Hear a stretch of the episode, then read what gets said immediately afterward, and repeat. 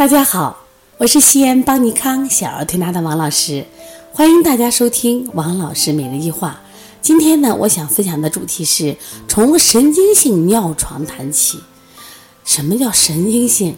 其实啊，当我们身体不舒服的时候，我们会到医院去做一系列的检查，比如说化验呀、B 超呀、CT 啊等等。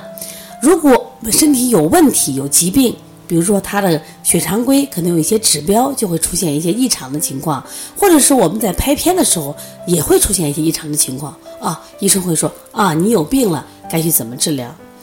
那么这两天呢，我们有个宝宝瑞瑞呀，就出现了一个尿床，因为他以前没有的，他这啊实际上怎么讲呢，就跟尿频、尿床这种情况。然后呢，这个妈妈说我们的孩子以前都挺好的，怎么出现这种情况？然后妈妈就有点焦虑啊。就到医院去做了一系列检查，结果医生啊检查完一切都 OK 啊，那你这有可能是神经性尿床。嗯，什么是神经性尿床呢？其实神经性尿床是我们今天的一个点。那我还想说的，神经性的头痛、神经性的胃痛、神经性的腹痛啊、神经性的腹泻、神经性的便秘啊、神经性的呕吐，哎，它跟神经性有关系，有什么关系呢？所谓神经性的病，就说。它实际上在医学里边，我们检测它是没有病的，就没有明显的这种生理性的疾病。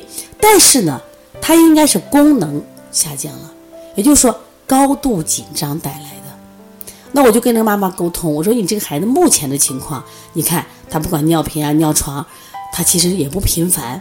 那么现在遇到这开学的这种。实际嘛，刚开学，我这一个月，孩子呢经历一个寒假以后呢，可能有的学习不适应，还有我们现在的老师教育方法，有的老师确实也欠缺。妈妈也给我提到，他在一个托管班，那老师管的严，一个人管十几个孩子，有时候也动手打呢，也训斥呢。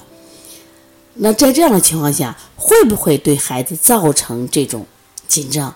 那这种紧张，一种是他能感觉到的紧张，另一种是他感觉不到的紧张，而是以身体。这种反应而表现的，当然是有的。我前两天看了一个呃电影啊，是最早李安在九一年拍了一个电影叫《推手》，当时也很有名。他讲了一个就是这个老人家是他是在中国北京，当时原来是教太极的，后来儿子在美国读博士，他就随着儿子在那边养老。结果他的这个儿媳妇呀，就是一个专栏作家，专栏作家。因为儿媳妇跟这个老人呀有很多的矛盾，他心情都不好，偏偏他的工作又出现了问题，就他就会出现什么呀？什么胃痛，神经性的这种胃痛，很正常呀，就是压力痛啊。而且我们现在很多成年人的神经性的这个这个头痛，比如失眠、睡不好，那这个病，那到医院检查的没有问题，他为什么？这就是压力。那我想从这个案例说明什么？就是你没有太好的方法去治疗他。只有让他放松。现在我们的家长给孩子的压力太大了，结果就会导致孩子，他因为身体高度紧张，肌肉高度紧张，他可能哪个地方紧张呀，哪个地方就会出问题呀，要么头痛，要么胃痛，要么咳嗽，是不是？要么什么呀？像这种尿频尿床，就没有病，但是有症状。那这种情况怎么办？只有给孩子减压，啊，给孩子创造一个啊舒适的。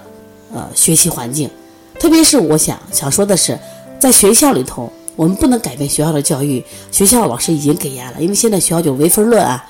那么在这样的情况下，我们能不能在家里的时候，我觉得父母给孩子减减负。第二呢，在孩子写作业的时候，做一个温和的陪伴，有耐心的陪伴，不要吼来吼去，总嫌孩子慢呀，总嫌孩子什么呀，写的不够好呀。实际上，孩子已经够努力了，只是他这个年龄段的孩子，他一定会犯这个什么呀拖拉的问题。但是你越吼，孩子越紧张，那么可能学习没搞上去，他身体的各种疾病都出现了。